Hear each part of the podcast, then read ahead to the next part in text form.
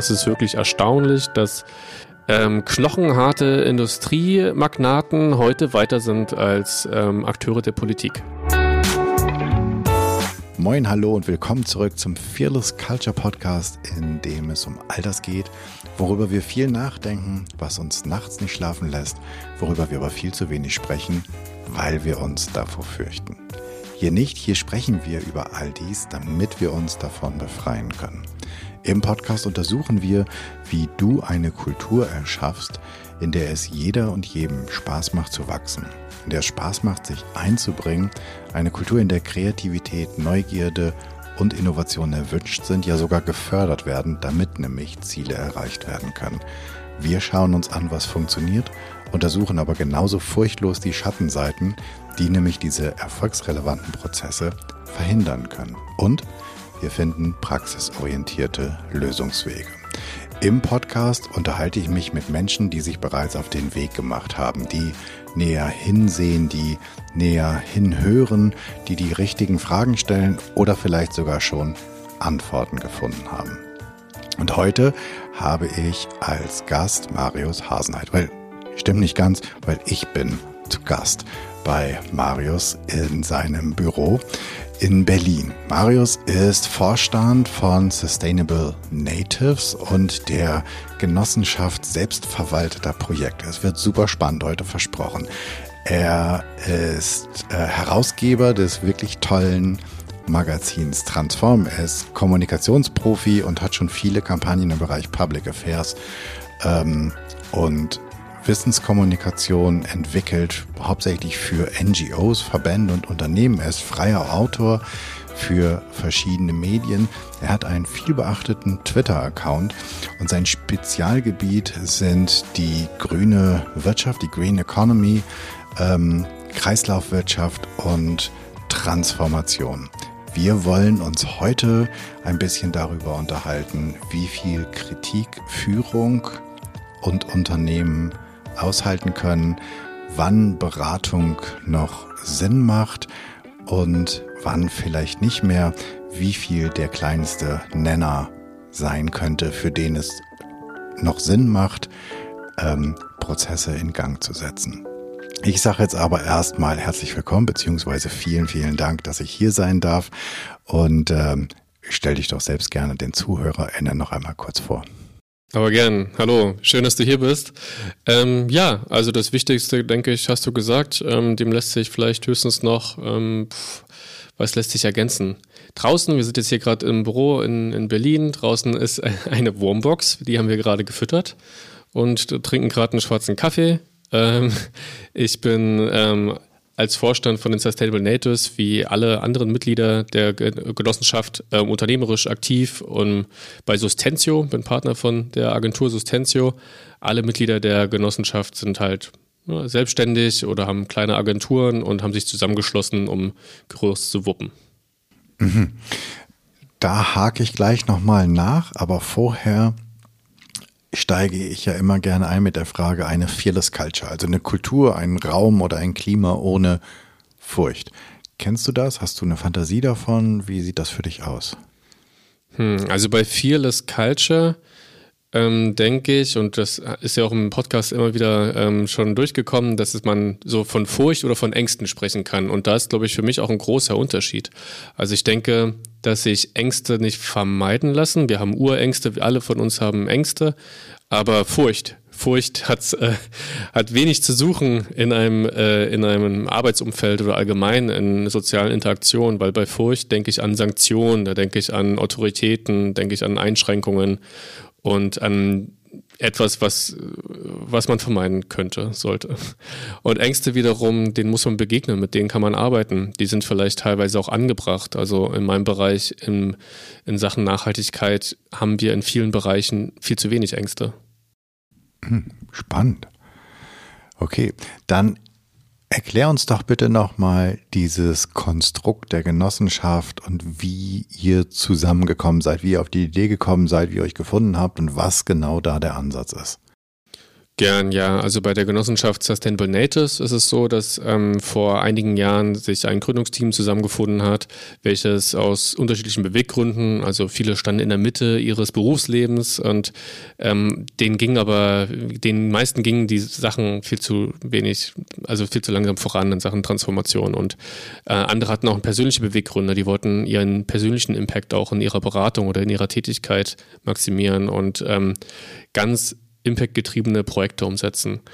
Und gleichzeitig, ähm, ja, wir sind, das ist ein bisschen klischeehaft, immer von bunten Haufen zu sprechen. Ne? Ich kann es gar nicht mehr richtig hören, aber es trifft auf diesen Haufen tatsächlich zu halt. Also es sind sehr, sehr unterschiedliche Menschen, die auch ihre gewisse Autonomie äh, beibehalten wollten. Und ähm, damals hat sich die Gruppe für das Genossenschaftsmodell entschieden, weil beides möglich ist. Man kann zusammen wirtschaften und ähm, coole Projekte umsetzen und die Kräfte bündeln. Und ähm, das ist ja genau auch nötig für die Transformation der Wirtschaft oder die Transformation im gesellschaftlichen Sinne.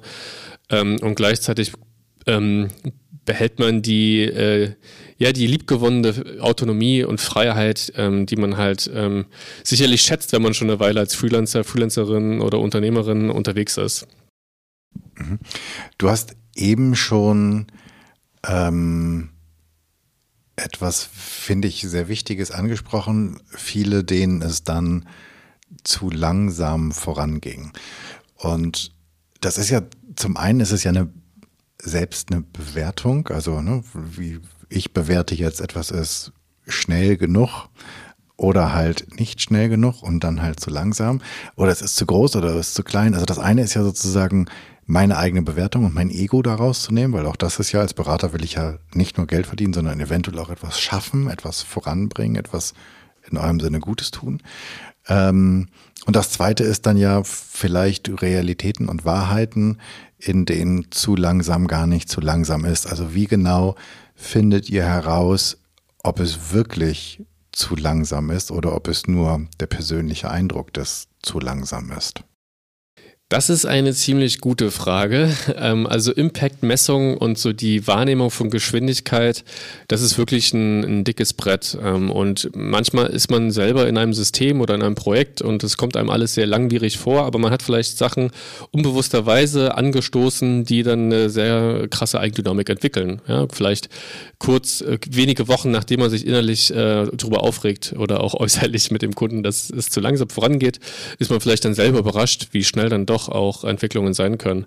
Aber genau, du hast schon angesprochen, also ich meine, es gibt eine Art zweite Ebene von Geschwindigkeitsbetrachtung und das ist halt die wissenschaftliche Ebene, unsere Dekarbonisierungsziele, unsere Ziele im Bereich Verpackungen, Anteil von Recyklaten und Co. Und da sieht man halt, da äh, sind die Ziele sehr ambitioniert gesteckt in mittelfristiger Zukunft und äh, die kurzfristige Zukunft, der Weg zur mittelfristigen Zukunft, da fehlt es an konkreten Maßnahmen, da fehlt es oft an Geschwindigkeit, da sind dann oft auch ähm, viele Hemmnisse da und auch unterschiedliche Interessen, muss man sagen. Mhm. Das heißt, es gibt eine Möglichkeit, die Geschwindigkeit oder die Umsetzungs oder eine realistische Umsetzungsgeschwindigkeit zu messen, sodass man das objektivieren könnte.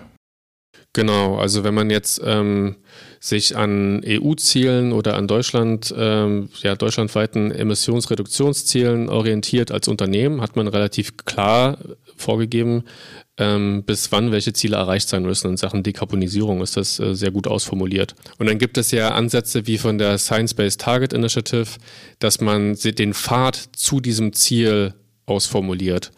Ich glaube, ich musste da mal ins Wort fallen. Da sind zwei Sachen bei, die wir vielleicht nicht jeder und jedem, aber doch einigen erklären müssen. Wir müssen, glaube ich, einmal ganz kurz über Science-Based sprechen und wir müssen einmal Science-Based Target sprechen und wir müssen, glaube ich, auch einmal noch ganz kurz sagen, was Dekarbonisierung ist. Ah, klar, gern. Also Dekarbonisierung ist praktisch der Umschwung von unserer aktuellen fossilen Wirtschaftsweise auf eine postfossile Wirtschaftsweise, sodass keine CO2-Emissionen frei werden. Okay. So, und jetzt nochmal ähm, Science-Based Targets. Genau, es gibt ähm, eine, eine Organisation, eine Initiative, ähm, gegründet von verschiedenen ähm, Organisationen, unter anderem NGOs, die ähm, sich anschauen, ob ähm, gesteckte Ziele von Unternehmen und vor allem auch die Pfade, um diese Ziele zu erreichen, wissenschaftsbasiert sind.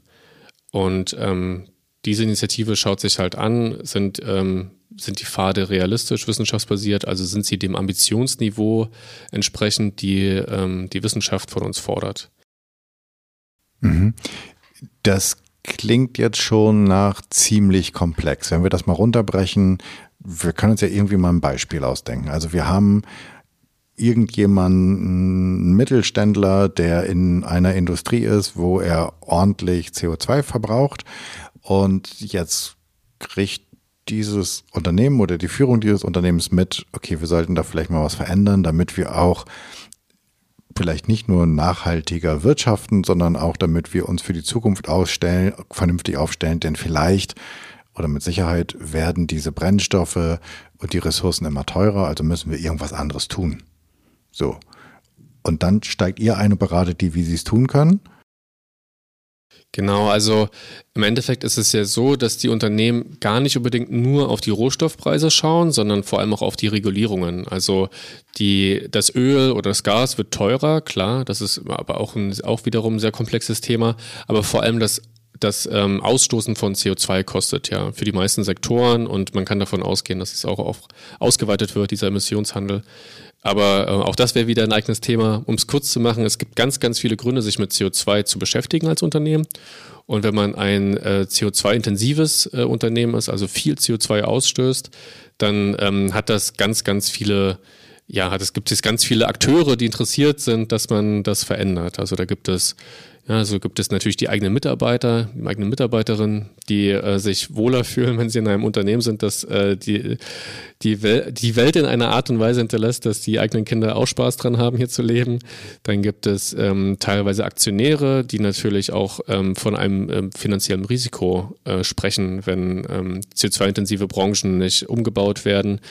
Ähm, Genau, also gerade auf dem Kapitalmarkt, im, im, Finanzmarkt, da gibt es sehr viele Entwicklungen, die halt diesen Umbau potenziell befeuern. Mhm. Gleichzeitig gibt es Lieferanten, die ähm, interessiert sind, an Kunden zu liefern, die, schon ein bisschen weiter sind und nicht zuletzt halt die Kunden. Also gerade Großkunden fragen bei ihren Lieferanten immer mehr nach, ähm, nutzen verschiedene Standards und Fragebögen, um, um ähm, sich für den Lieferanten zu entscheiden, der ähm, da am meisten ja, Mut aufzeigt und vorangeht. Und jetzt könnte man ja denken, jetzt gibt es zwei Extreme, jetzt gibt es die Organisation oder das Unternehmen, das sagt, okay, ich stecke mir meine Ziele mal so klein wie möglich, dann kann ich daran nicht scheitern. Und dann kann ich mir in meiner Fantasie, wahrscheinlich sagt das jetzt auch wieder eine ganze Menge über mich aus, aber dann kann ich mir auch das Unternehmen vorstellen, das sagt, okay, ich mache mal einen auf super ambitioniert, dann finden mich alle krass toll. So, und jetzt gibt's Science-Based. Das heißt, jetzt lässt sich überprüfen, ist das, was ähm, Unternehmen Jan sich jetzt gerade ausgedacht hat, äh, überhaupt machbar? Und wäre es in dem Fall, dass ich äh, versuche, da sehr konservativ ranzugehen, um auf keinen Fall auf die Klappe zu fallen, ähm, ist das ein Ziel, wo man sagen würde, nee, Hase, so wird das nix. Also Science-Based Targets, die äh, Initiative, dass diese Ziele, das ist praktisch ähm, das Angemessene. Also alles darunter ist ähm, nicht sonderlich, äh, nicht, nicht, am Puls der Zeit. Aber wenn man jetzt einen, einen Schritt zurückgeht, ich habe jetzt ja sehr viel über CO2 geredet, weil das auch so mit meinem Fokus ist, meine Arbeit, aber bei der Genossenschaft, wir beachten ähm, Nachhaltigkeit wirklich in der allumfassenden, holistischen, in allen Dimensionen. Das heißt, bei uns geht es auch viel um Leadership, also um die Frage, wie diese ganzen Strategien, die wir dann entwickeln, auch umgesetzt werden, auch auf Führungsebene. Wir beschäftigen uns mit Kommunikation, mit interner und externer Kommunikation. Und Nachhaltigkeit bedeutet für uns natürlich auch mehr als nur CO2. Also es geht auch viel um, um Materialien, auch um soziale Nachhaltigkeit etc. Genau das ist ein Grund, diese Genossenschaft gegründet zu haben, dass halt verschiedene Expertisen gebündelt werden können. Und ähm, wenn es jetzt um diese beiden Unternehmen gibt, geht, also diese, wir haben einmal dieses ähm, hm, Larifari-Unternehmen, das versucht mit geringstem Aufwand durchzukommen und dann einen ambitionierten Vorreiter.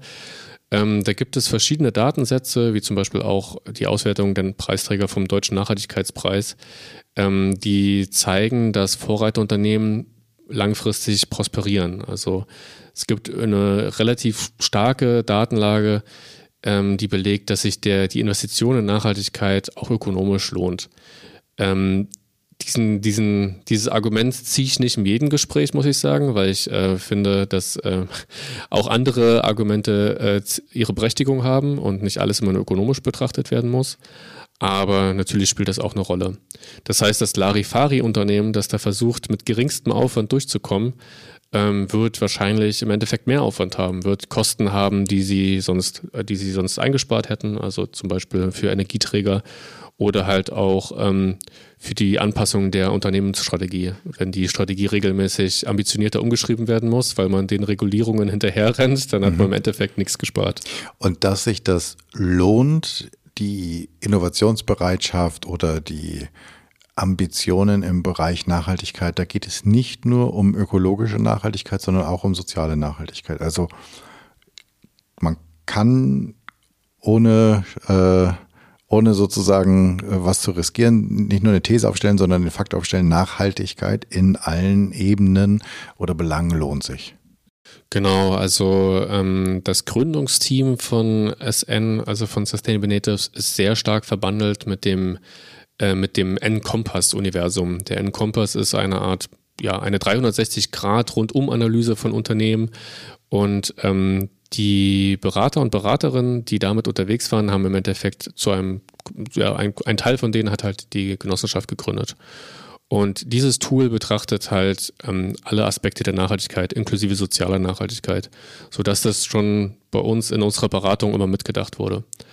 Das wäre jetzt nur ein Beratungstool. Wir, wir für uns als Genossenschaft haben dann das 5P-Modell entwickelt, also äh, Nachhaltigkeit nach den 5Ps ähm, ausformuliert.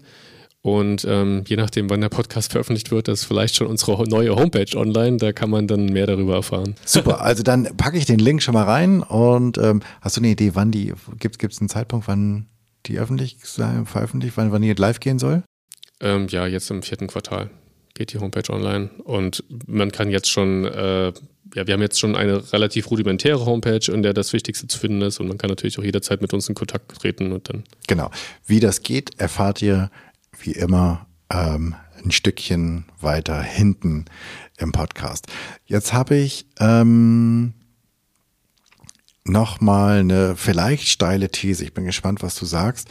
Ähm, dass Nachhaltigkeit entsteht häufig in neu gegründeten Unternehmen. Also gerade Startups schreiben sich das, egal auf welcher Ebene, auf die Fahnen. Und vielleicht ist es auch einfacher, wenn man etwas neu gründet, ähm, Nachhaltigkeit zu implementieren, als wenn ich einen schon fahrenden Tanker habe, ähm, den ich umbauen muss.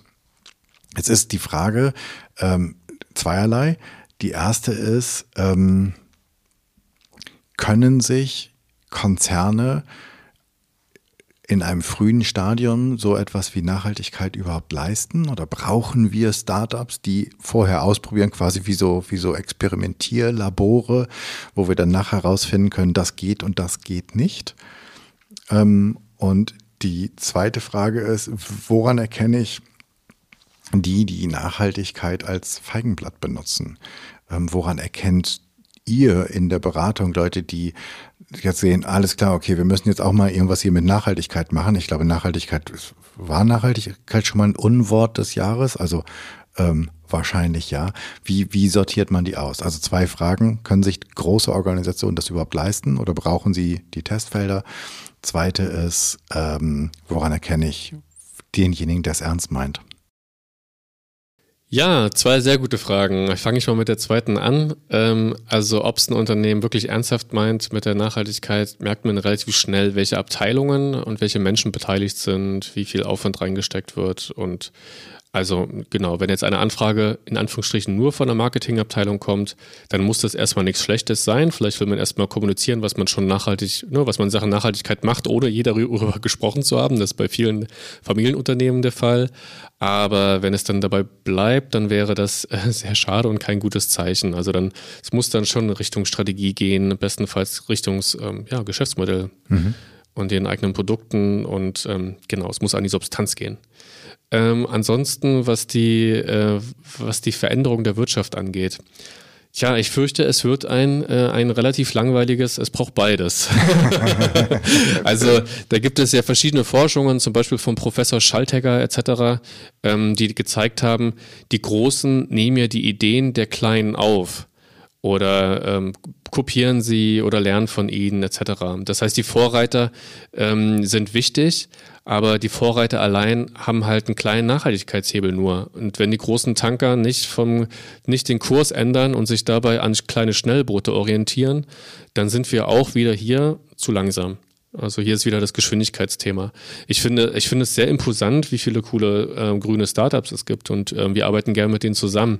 Aber gleichzeitig muss man auch sagen, auch die Startup-Welt ist eine akademische, eine weiße, oftmals eine männliche Welt, die Ideen, die dort geschaffen werden. Also ich, mein klassisches Beispiel ist immer so die ganzen Upcycling-Produkte aus Kaffeesatz, weil wenn man als äh, grüner Gründer, äh, halt leider nicht immer Gründerin, ähm, häufig, ähm, wenn man da im Coworking Space sitzt, dann fällt einem halt auf, wie viel Kaffeesatz anfällt. Aber die großen Abfallmengen oder da, wo es gute Ideen braucht, die fallen woanders an. Und da braucht es, und da schätze ich auch die äh, tiefe Expertise von ähm, ähm, etablierten Unternehmen die da vielleicht ähm, zu sehr dann granular denken, weil sie schon immer in einem äh, ständigen Verbesserungsprozess ihre Sachen leicht optimiert haben und nicht radikal genug denken, die aber, wenn man sie einmal dazu stößt oder wenn sie einmal den Mut entwickeln, wirklich radikaler an ihren Pro Prozessen zu arbeiten, ähm, im B2B-Bereich halt Unmengen Plastik einsparen können. Und dann ist das in Sachen CO2 und Müllaufkommen halt äh, immer noch ja, äh, bringt ein wenig mehr auf der Impact-Skala als ähm, der nächste Pilz, der aus Kaffeesatz gezogen werden soll.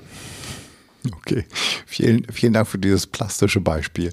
Ähm, du hast gerade schon radikal gesagt und damit sind wir bei dem, was wir beide im Vorgespräch super spannend fanden, wie viel Radikalität hält ein Beratungskunde aus und mit wie wenig Radikalität sollte sich jemand, der nachhaltig etwas verändern will, zufrieden geben? Also wir haben, da, da muss ich sagen, da habe ich halt äh, verschiedene An, An, also Herangehensweisen. Da muss ich sagen, da habe ich verschiedene Herangehensweisen in meinem Leben. Also ich als Herausgeber von Transform Magazin, welches praktisch ehrenamtlich herausgegeben wird, da, ähm, da können wir sehr radikal über Themen sprechen, alle möglichen Leute einladen und ähm, Tacheles reden und sehr radikal über Gesellschaft nachdenken. Ähm, natürlich gibt es bei Beratungsprojekten in der Wirtschaft gewisse Zwänge, ähm, gewisse Ängste, gewisse ähm, Regeln. Ähm, und ähm, Markt, Verkaufen, Kapitalismus spielen natürlich eine Rolle. Das möchte ich nicht ähm, hier unter den Tisch fallen lassen.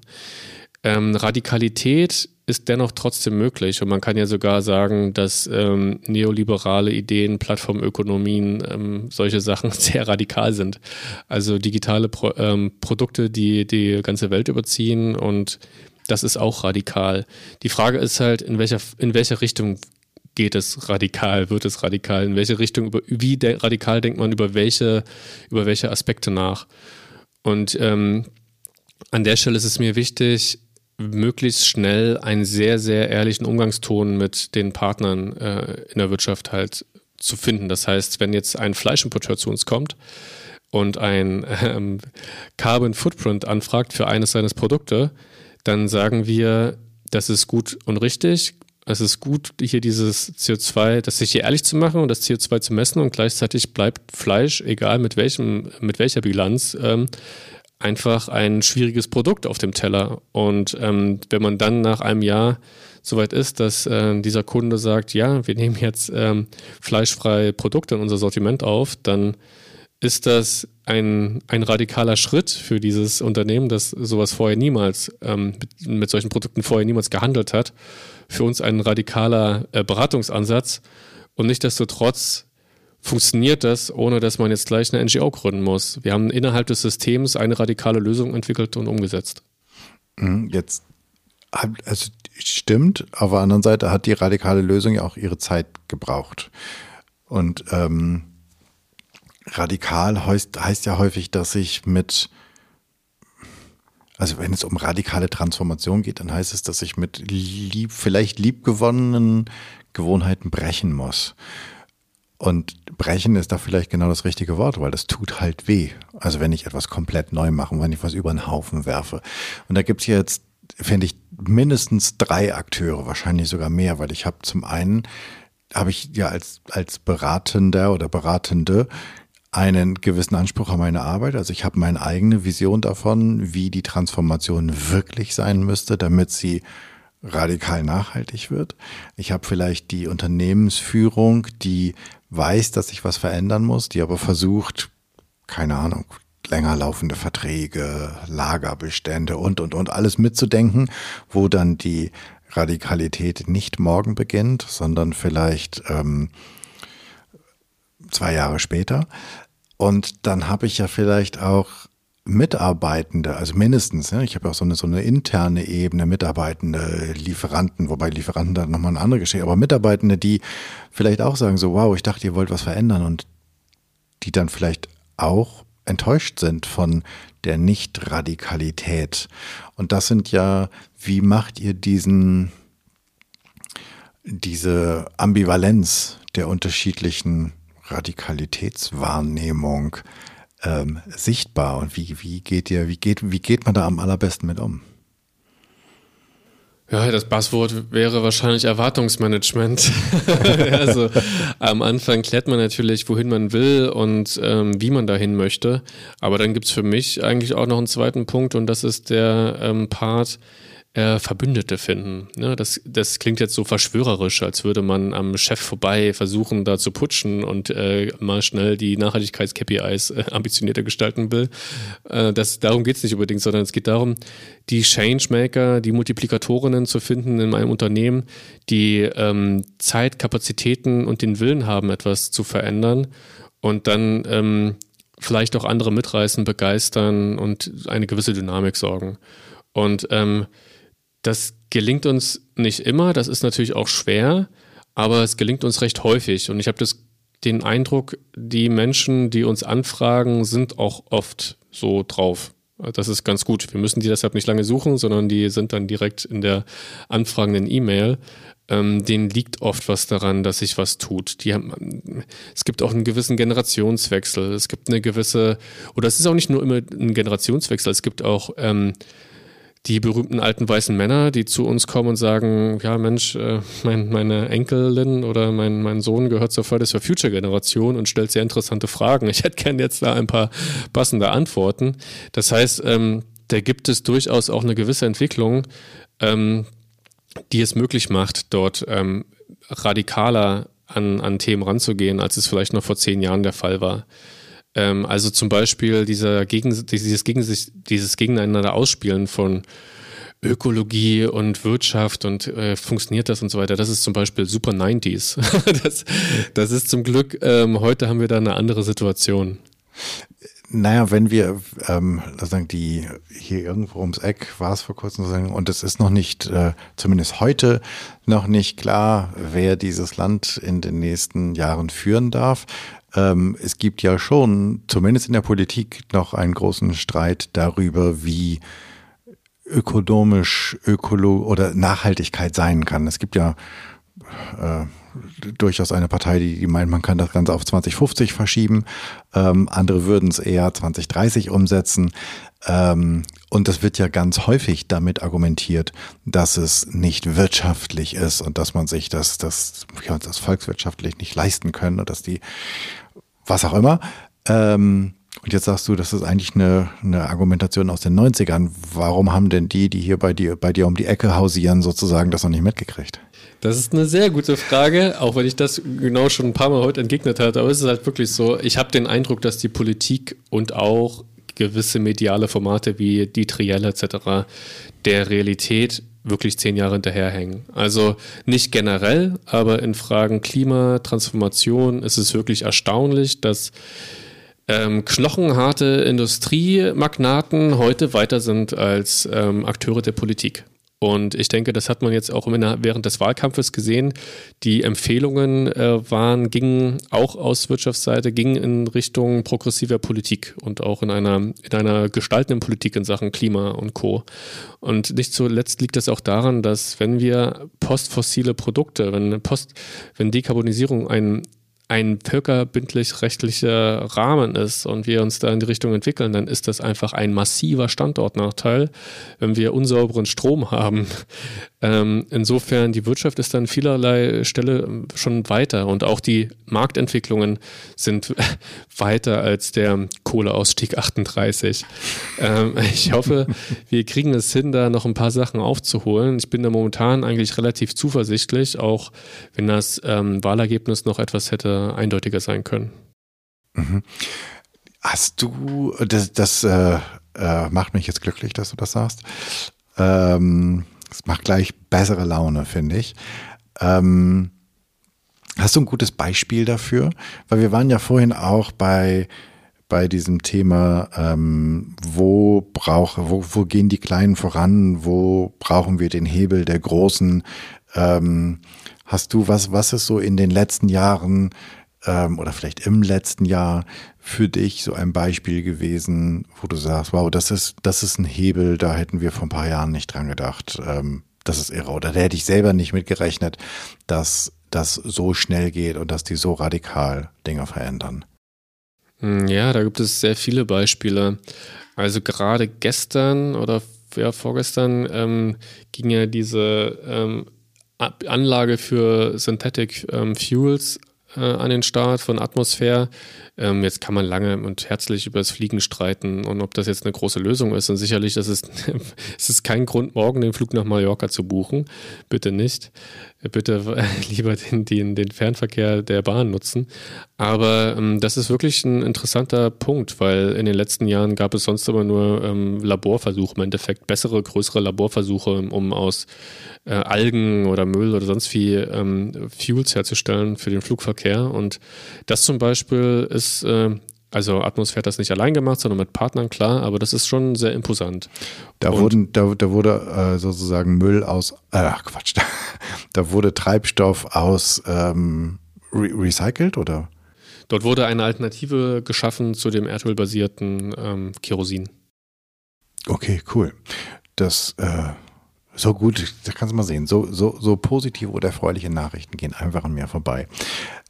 Ähm, gibt es auch etwas, wo du sagst, vielleicht auch aus deinem, aus deinem eigenen Erfahrungsschatz, ohne jetzt hier irgendjemand an die Wand zu stellen, aber äh, wo du sagst, wow, das, das bedauere ich sehr, dass da die nötige Transformation so lange dauert oder dass sich, ob jetzt ähm, Gesetzgeber oder auch äh, äh Wirtschaft so schwer tut, obwohl die Lösung eigentlich auf der Hand liegt? Puh, so auf der Hand liegen die Lösungen vor allem in Sachen Energiewende, wo wir, glaube ich, in den letzten Jahren wirklich massiv ähm, verschlafen haben, wo der Ausbau nicht nur stockte, sondern also das ist ein Trauerspiel gewesen. Gleichzeitig beim ersten Teil deiner Frage dachte ich jetzt eher so an die ganz dicken Bretter in Deutschland, die ähm, Schwerindustrie, Zement, Stahl etc. Da liegen die Lösungen jetzt nicht so klar auf der Hand wie bei der Energiewende. Da gibt es natürlich Lösungsansätze und da kann man auch schneller sein, klar, aber ähm, bei der Energiewende ist es noch ein bisschen offensichtlicher. Aber hier sehe ich halt erheblichen Verbesserungsbedarf, ja, auch in Sachen radikaler Lösungen. Also ähm, zum Beispiel jetzt statt Zement postfossil herzustellen, ähm, die Holzbauweise zu optimieren etc. Da ist man in Österreich zum Beispiel schon ein bisschen weiter. Und das ist zum Beispiel etwas, was ich in der zweiten Genossenschaft begleiten darf, den, die, den den perfekten Trade-off zu finden zwischen ähm, bezahlbarem Wohnen, bezahlbarem Bauen und gleichzeitig einem postfossilem Bauen. Okay. Und da, ist, da hat Österreich deutlich bessere Beispiele als Deutschland, sagst du. Ja, also in Österreich gibt es ähm, eine wirklich erstaunliche Vielzahl von sehr äh, kreativen und vielseitigen Holzbauten, auch größeren Holzbauten. Und in Deutschland ist man da jetzt wirklich äh, ja, also am Aufholen. Also gerade hier in Berlin passiert da ja sehr viel. So viel, dass man schon wundert, äh, ähm, ob das Holz in Brandenburg reicht für das für die Gebäude, die jetzt auf dem alten ähm, Flughafen Tegel gebaut werden da. Aber ähm, genau, man hängt da noch so ein bisschen hinterher und hat teilweise hier auch im Markt noch so romantische Vorstellungen. Also ähm, viele denken, äh, ein Holzhaus sieht aus wie eine Blockhütte und man sieht das von außen. Das ist natürlich Quatsch. Die Holzhybridmodule sind teilweise von außen gar nicht als solche erkennbar. Ähm, also ich habe nichts dagegen, wenn es erkennbar ist, weil Holz sieht immer ganz schick aus, aber es geht ja in erster Linie darum, Zement und Stahl zu ersetzen mit Holz. Und ähm, genau, da habe ich den Eindruck, da ähm, ist man in anderen Ländern schon ein bisschen weiter, ja. Wenn wir nochmal auf dieses ähm, Beratungsthema ähm, zurückkommen, hast du ähm, ein Beispiel dafür, wo du sozusagen die nachhaltig oder wo ihr die Nachhaltigkeitsziele erfolgreich eines Unternehmens ähm, gestretched habt, also wo ihr denen geholfen habt, aus ihrer Komfortzone rauszukommen ähm, und ihnen realistische Wege zu deutlich mehr aufgezeigt habt, als ähm, sie ursprünglich dachten? Und wenn ja, wie habt ihr das gemacht? Also ich habe ja schon diesen Fleischimporteur genannt. Mhm. Das ist tatsächlich so mein. Das ist ein realer Fall gewesen. Okay. Das ist ein realer Fall gewesen. Okay. Ja. Also das äh, hat wirklich Spaß gemacht und das war zum Beispiel auch ein so ein Case, wo halt ähm, ähm, der Kunde gesagt hat, Mensch, äh, wir hätten gar nicht damit gerechnet, was das für eine positive Eigendynamik entwickelt. Ja? Also die ganzen Mitarbeiter, Mitarbeiterinnen waren dann richtig an Bord, dann hatten, hatten Bock darauf mitzuarbeiten, hatten Lust mitzuwirken, hatten äh, noch mehr Freude zum, zum Büro zu kommen. Und ähm, das war am Anfang gar nicht so absehbar. Und da ist halt wirklich so der Punkt gewesen, also ähm, vom Fleisch weg hin zu Veggie-Alternativen, das ist halt ein großer Sprung für ein Unternehmen, das seit jeher nur Fleisch importiert hat. Mhm. Und ähm, genau, es hat Spaß gemacht, es war toll, dass wir da auf Leute gestoßen sind, die halt wirklich ähm, ja, dafür offen waren, ja, die ähm, so einen schwierigen Schritt, der sehr viel Mut erfordert, ähm, die den gegangen sind, ja. Und genau. Ähm, ich kenne halt aus eigener Erfahrung auch sozusagen die Negativbeispiele. Ähm, und zwar aus dem, aus, eigentlich aus dem Bereich der Kulturentwicklung oder Kulturoptimierung, wo am Ende dann Mitarbeitende quasi enttäuscht werden, weil die Versprechungen, die auch sozusagen in dem startenden Prozess gemacht wurden, einfach nicht eingelöst werden. Ähm, weil es nachher dann einen Rückzieher gibt, weil, keine Ahnung, Inhaberschaft, Geschäftsführer dann doch nicht so weit wollen, ähm, wie die Mitarbeiter sich erhofft haben, dass es diesmal geht. Ähm, ich glaube, wir haben das im, ähm, im Vorgespräch auch besprochen, dass es, dass man ja als Berater häufig in eine Situation reinkommt, wo alle sagen, oh nee, nicht der nächste Change und dann versucht man alle zu motivieren und irgendwann klappt es manchmal meistens, dass, dann, dass man doch so ein paar funkelnde Augen hat und die dann zu enttäuschen ist natürlich übel. Ähm, kennst du das auch, dass ähm, man letztlich dann doch zu kurz springt? Und was ist dein Learning daraus? Wie ähm, geht ihr damit um? Also bei uns ist der Fall, dass man natürlich Gefahr läuft, eine Nachhaltigkeits- ähm, Strategie zu entwickeln, die dann nicht umgesetzt wird, weil sie versandet, weil Leute das Gefühl haben, oh Gott, das sind so viele Maßnahmen, die ich umsetzen muss, ich weiß gar nicht, wo ich anfangen soll. Und da hilft es natürlich, eine realistische Roadmap aufzumalen, ähm, indem man klar macht, welche Maßnahme zu welchem Zeitpunkt kommen sollte, damit einmal die Maßnahmen aufeinander aufbauen, aber auch damit man sich nicht verhebt, damit man mit, mit den Ressourcen, die vorhanden sind, ähm, halt Sachen umsetzen kann. Aber bei uns also gerade bei meinen Beratungsprojekten ist es oftmals so, dass wir jetzt nicht von Leuten kontaktiert werden, die sagen, ha, jetzt müssen wir hier diesen Change um angehen und mal gucken, wie es läuft, sondern manchmal sind es oder oftmals sind es wirklich nur ganz kleine technische Fragen zunächst, sowas wie wir schneiden in unserem EcoVadis-Ranking äh, gar nicht so gut ab. Woran liegt es denn? Was sollen wir besser machen? Oder wir wollen jetzt hier mal wissen, wie viel CO2 wir für dieses Produkt, für die Produktion und den Vertrieb und ähm, ne, für dieses Produkt halt ausstoßen. Und ähm, daraus ergeben sich jetzt gar keine großen Enttäuschungen, weil diesen ersten Schritt zu machen, ist erstmal handhabbar. Die großen Fragen und die großen Lösungen auch in Richtung ähm, Kerngeschäft ergeben sich dann nach dem Projekt. Und ich denke, das ist tatsächlich auch von der Abfolge gar nicht so schlecht, denn dann hat man sozusagen schon ein Erfolgserlebnis gehabt. Man hat den einen, den einen Nagel schon aus dem Brett, aus dem dicken Brett gezogen, ähm, hatte halt diesen PCF, den Product Carbon Footprint, hat im, im nächsten Nachhaltigkeitsranking besser abgeschnitten, weil man weiß, wo halt die Nachhaltigkeitsambitionen noch nicht sichtbar waren, weil man ähm, oder wo man noch Maßnahmen umsetzen musste. Und ähm, ich denke, das ist ein sehr wichtiger Punkt in Sachen Nachhaltigkeit, weil Transformation, Transformation der Wirtschaft etc., ähm, das klingt für viele erstmal nach einem schwer greifbaren Buzzword und für andere auch so ein bisschen angsteinflößend. Nach sehr viel, nach on top, nach ich habe keine Zeit dafür. Und ähm, in die Handlungsfähigkeit zu kommen und nach einem ersten Gefühl von ähm, Selbstwirksamkeit, das ist, glaube ich, ein ganz wichtiger Punkt, um, um, ja, um was zu wuppen. Mhm. Jetzt klingt das ja manchmal ziemlich abstrakt, aber es geht ja jedes Mal darum, eigentlich Leute mitzunehmen, also Menschen zu motivieren, mitzumachen. Ob das jetzt das Management-Team oder Board ist oder halt die, äh, die Mitarbeitenden selbst, die etwas anders oder neu machen müssen.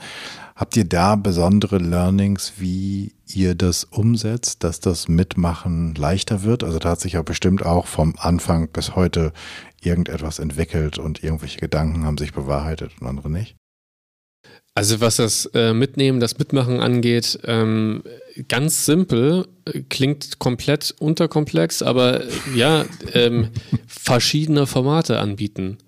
Also es gibt halt diejenigen, die am ehesten mitmachen, wenn sie einen vier Stunden Workshop haben. Und es gibt andere, die machen mit, wenn man dreimal mit ihnen spricht, jeweils eine halbe Stunde und sie pointiert Input geben können. Und man muss sich da so ein bisschen auch auf die, auf die ähm, Kommunikationsgewohnheiten, Kapazitäten und ähm, Wünsche einlassen, um die Leute dann da wirklich mitzureißen. Und ähm, das ist ganz interessant, weil äh, man kann das vorher nicht immer absehen, weil die ganzen Klischees mit äh, die, die alten weißen Männer aus dem Board wollen unbedingt den Vor-Ort-Workshop und die Jungen, die Jungschen, wie wollen sie sich die ganze Zeit über Social-Media-Kanäle austauschen, das haut nicht hin. Manchmal ist es gerade umgekehrt und das ist wichtig, eine gemeinsame Sprache, einen gemeinsamen Modus der Co-Kreation zu finden, ähm, um dann halt zusammen etwas zu co-kreieren, was wirklich passt, was mitreißt, was begeistert. Mhm. Wie findet ihr das raus? Ja, durch Probieren. also ähm, es ist natürlich schwierig, wenn man ganz viele Kommunikationswege in einem Projekt hat, aber tatsächlich probieren wir verschiedene Formate aus ähm, und im besten Fall, also bei vielen Projekten ist es ja so, wie ich schon angedeutet habe gerade, es startet mit einem kleinen Projekt da hat man vielleicht schon so eine Kommunikationsplattform und wenn das dann weiterläuft, weil man größere, ähm, weil man dickere Bretter bohrt, dann hat man vielleicht schon ein Gefühl, welche Art der Zusammenarbeit vielleicht noch ein bisschen effizienter ist. Braucht es, braucht es den wöchentlichen Call wirklich oder sitzen eigentlich alle diesen Weekly Call nur ab und da passiert nichts? Will man nicht lieber ähm, einmal im Monat eine, eine Sprint-Session haben und wirklich konkret zusammen einmal etwas arbeiten? Oder braucht es den Weekly Call, weil es geht um ganz viele Kleinigkeiten, die ansonsten in irgendwelchen E-Mail-Inboxen äh, schlummern und vergessen werden. Das ist natürlich auch mal ein bisschen projektspezifisch. Wichtig ist, dass man zusammen in den Flow kommt, um, ähm, ja, um co-kreativ zusammen etwas zu entwickeln, was dann auch umgesetzt wird. Hast du ähm, für dich sozusagen ein idealtypisches Beispiel? Äh, ich habe jetzt verschiedene Beispiele im Kopf. Ähm, also es gibt es gibt ähm, so Old Economy Sektoren, da greift man ganz gern zum Telefonhörer. Und mhm. äh, ich habe gemerkt, dass mir das sehr, sehr, sehr lieb ist im Vergleich zu all den äh, Teams und Slack und Zoom Sessions einfach telefonieren zu können. Und das äh, war wirklich, das sind teilweise auch jüngere Leute. Ähm, man sagt ja, ganz, ganz junge Leute haben Angst vorm Telefonieren. Die müssen da sofort eher einen Termin ausmachen. Äh, das äh, ähm, habe ich auch schon beobachtet. Ähm, und das, das finde ich wirklich gut. Und da gibt es in vielen Sektoren äh, oder in vielen Branchen ja auch noch die Tradition, dass äh, gemeinsam mal quatschen, wie es einem geht. Ja, das gemeinsame Klönen, wie mhm. man ja im Norden sagt. Mhm. Und ähm, ja, das ist wirklich wichtig und auch schön und man weiß dann auch, wenn mal eine E-Mail oder irgendwas länger dauert, dass es vielleicht daran liegt, dass eine Person gerade im ähm, Urlaub ist, krank ist oder irgendwas oder im Geschäft irgendwas anbrennt, ein Eisen aus dem Feuer zu holen ist und genau, das äh, fiel mir jetzt in den letzten Wochen ähm, auf, dass ich das sehr, ähm, sehr schätze. Also gerade in unserer postpandemischen, ähm, alles ist, wird gezoomt und geteamst und so weiter Zeit. Stimmt, ja. Also so ein ganz normales Telefonat oder ein einfaches ähm, sich mal zusammensetzen ähm, und in Präsenz etwas durchquatschen. Man hat immer eine bessere Verbindung im, im wahrsten und im übertragenen Sinne. Ja, das stimmt. Das stimmt. Gibt es ähm, ein Beispiel, das du erzählen kannst oder magst, wo du einfach mal das Handtuch geworfen hast, wo du gesagt hast, äh, so wird das nichts? Hm. Also weniger bei meinen Beratungsprojekten als vielmehr bei Transform gab es wirklich so einen Punkt, wo wir als Team festgestellt haben, okay, es gab noch für einige wenige so die Hoffnung, dass man damit vielleicht irgendwann einen Teil der Miete bezahlt, dass das sich irgendwie selber trägt und der Großteil hat das aber als ehrenamtliches Projekt gesehen.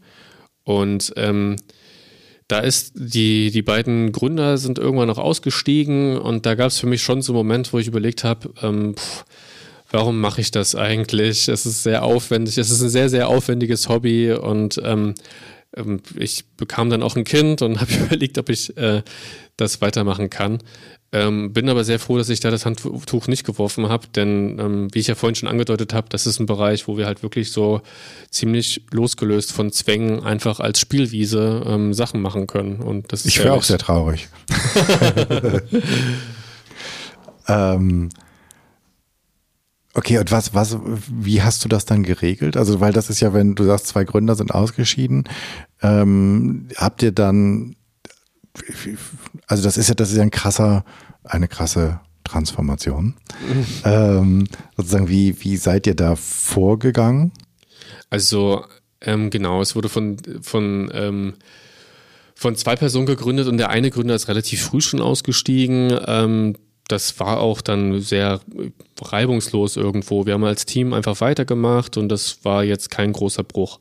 Als der zweite ausstieg, war das, ging das halt einher mit der, mit der, mit der Feststellung, dass es halt kein Unternehmen im, im unternehmerischen Sinne ist, im Sinne von, man ist es äh, nicht gemeinnützig und finanziert sich durch die Heftverkäufe. Und das war ähm, schon nochmal ein Bruch, weil wir als Rechtsform halt immer noch nicht gemeinnützig unterwegs waren. Das heißt, der Bruch war eher auch ein struktureller oder ein Selbstverständnisbruch so und ähm, da muss man dazu sagen, ich will jetzt gar nicht in die Tiefe gehen, aber das ist im Journalismus alles ein bisschen komplexer. Da, ähm, hängen, da hängen wir zum Beispiel den USA hinterher, wo man zum Beispiel gemeinnützig äh, organisierten Journalismus schon länger kennt und auch äh, zu schätzen weiß. Hier in Deutschland ist das alles noch ein bisschen sehr schwer. Man kriegt die Gemeinnützigkeit nicht direkt, man muss sich, das ist alles relativ vertrackt und gleichzeitig ist ja der Journalismus und die Medienbranche ähm, derart under pressure, dass man, ähm, wenn man jetzt zu den größeren Verlagshäusern schaut, als kleines, ähm, als kleine Gruppe, jetzt auch nicht die Hoffnung hat, dass man da schnell auf den grünen Zweig käme mit einem For-Profit-Modell. Ähm, denn ja, es gibt nur wenige Beispiele, wo das jetzt äh, aktuell geklappt hat. Die ähm, die Medien haben vielleicht nicht mehr so stark eine Glaubwürdigkeitskrise wie noch vor ein paar Jahren, aber zumindest eine ökonomische Krise. Und was wäre der radikale Wechsel? Was ist nötig, ähm, damit die Medienbranche ähm, nachhaltig in eine Zukunft blicken kann? Nachhaltig gesund oder profitabel oder wie auch immer in die Zukunft blicken kann? Oh, da fragst mich was. Das fragen sich ziemlich viele Menschen. ich habe unterschiedliche Antworten gehört. Äh, mein Bereich ist ja halt wirklich so vor allem die ökologische Nachhaltigkeit. Das heißt, in Sachen Medien, ich werde da jetzt ähm, wenig wenig Wildes Neues ausprobieren, sondern wir machen das, was Spaß macht und was uns und äh, den Menschen, mit denen wir kommunizieren, gefällt. Und das ist tatsächlich etwas ganz App-freies. Es ist einfach ein gedrucktes Magazin, das man äh, gern in der Hand hält, äh, welches nicht die Tagesnachrichten ersetzen soll, sondern ähm, so ein, ein selten erscheinendes Magazin, was man danach in, ins Buchregal stellt oder ähm, Freunden gibt. Und ähm, für uns der radikale Schritt ist halt, schon seit Gründung, dass wir halt keine Werbung aufnehmen. Ähm, das hat verschiedene Gründe, äh, wie zum Beispiel, dass man sich halt nicht abhängig macht von einzelnen Werbenden, beziehungsweise, ja, also bei unserer Auflage wäre das jetzt auch nicht der große, äh, der große Bringer, aber ja, die intrinsische Motivation überwiegt auf jeden Fall. Und ähm, wie das die Medienbranche lösen soll, ähm, ich denke, da gibt es halt wie so oft dann ein, eine Mischung von Maßnahmen ich nehme an, mehr und mehr wird ins Digitale wandern, was so das, das Tagesgeschäft angeht. Ähm, mehr und mehr Medien werden ihre Paywalls hochziehen und gedruckt bleibt dann das, was man genussvoll am Sonntag liest oder einmal im Monat, während wir halt ähm, das Daily Fire äh, der Nachrichten sonst halt digital uns reinziehen. Gibt es da Länder, die da schon deutlich weiter sind als Deutschland? Mm, ich habe jetzt keinen internationalen Vergleich im Kopf, aber ähm, ich habe schon den Eindruck, dass man in Deutschland sehr spät dran war, äh, Paywalls hochzuziehen, beziehungsweise ähm, die Feststellung, dass man, dass man digital und Print nicht unbedingt trennen muss. Also ne, wir haben ja in, in Deutschland gesehen, dass die, dass die meisten Redaktionen dann irgendwann zweigeteilt waren. Ähm, und das sehr viele Synergieeffekte hat man da nicht genutzt. Das, man hat, das hat man in anderen Ländern anders gelöst.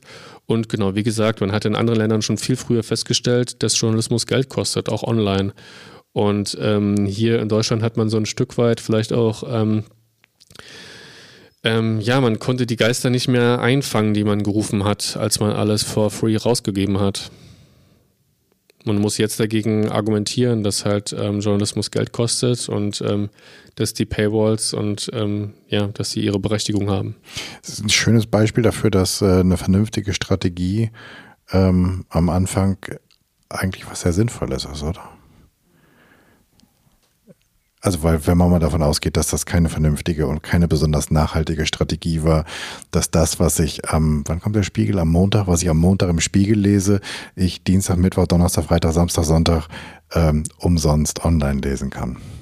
Genau, also der Spiegel verplust, so heißt das Verb, das finde ich mal ganz witzig. Verplust ja recht viel inzwischen. Viele Sachen kann man nicht mehr for free lesen, aber sie haben natürlich immer noch äh, ihre Spiegel Online-Rubriken mit kurzen, griffigen Artikeln und ein Stück weit macht das für große Formate wie Spiegel ja auch Sinn. Ich meine, man hat ja dann immer noch Online-Werbung und Co. und eine gewisse Leserinnenbindung. Ähm, aber ja, für uns als Transform-Magazin, wir merken halt ganz deutlich, ne, die Anspruchshaltung, dass wir alles for free online stellen, ist halt da. Gleichzeitig merken wir auch, viele würden sich das online trotzdem nicht durchlesen, weil sie sagen, die Artikel, die wir schreiben, sind halt, sind halt Printartikel. Wir haben keine 10 Millionen Zwischenüberschriften und SEO-optimierte Texte, sondern es sind halt Artikel, die in die Tiefe gehen und das macht am meisten Spaß auf Papier.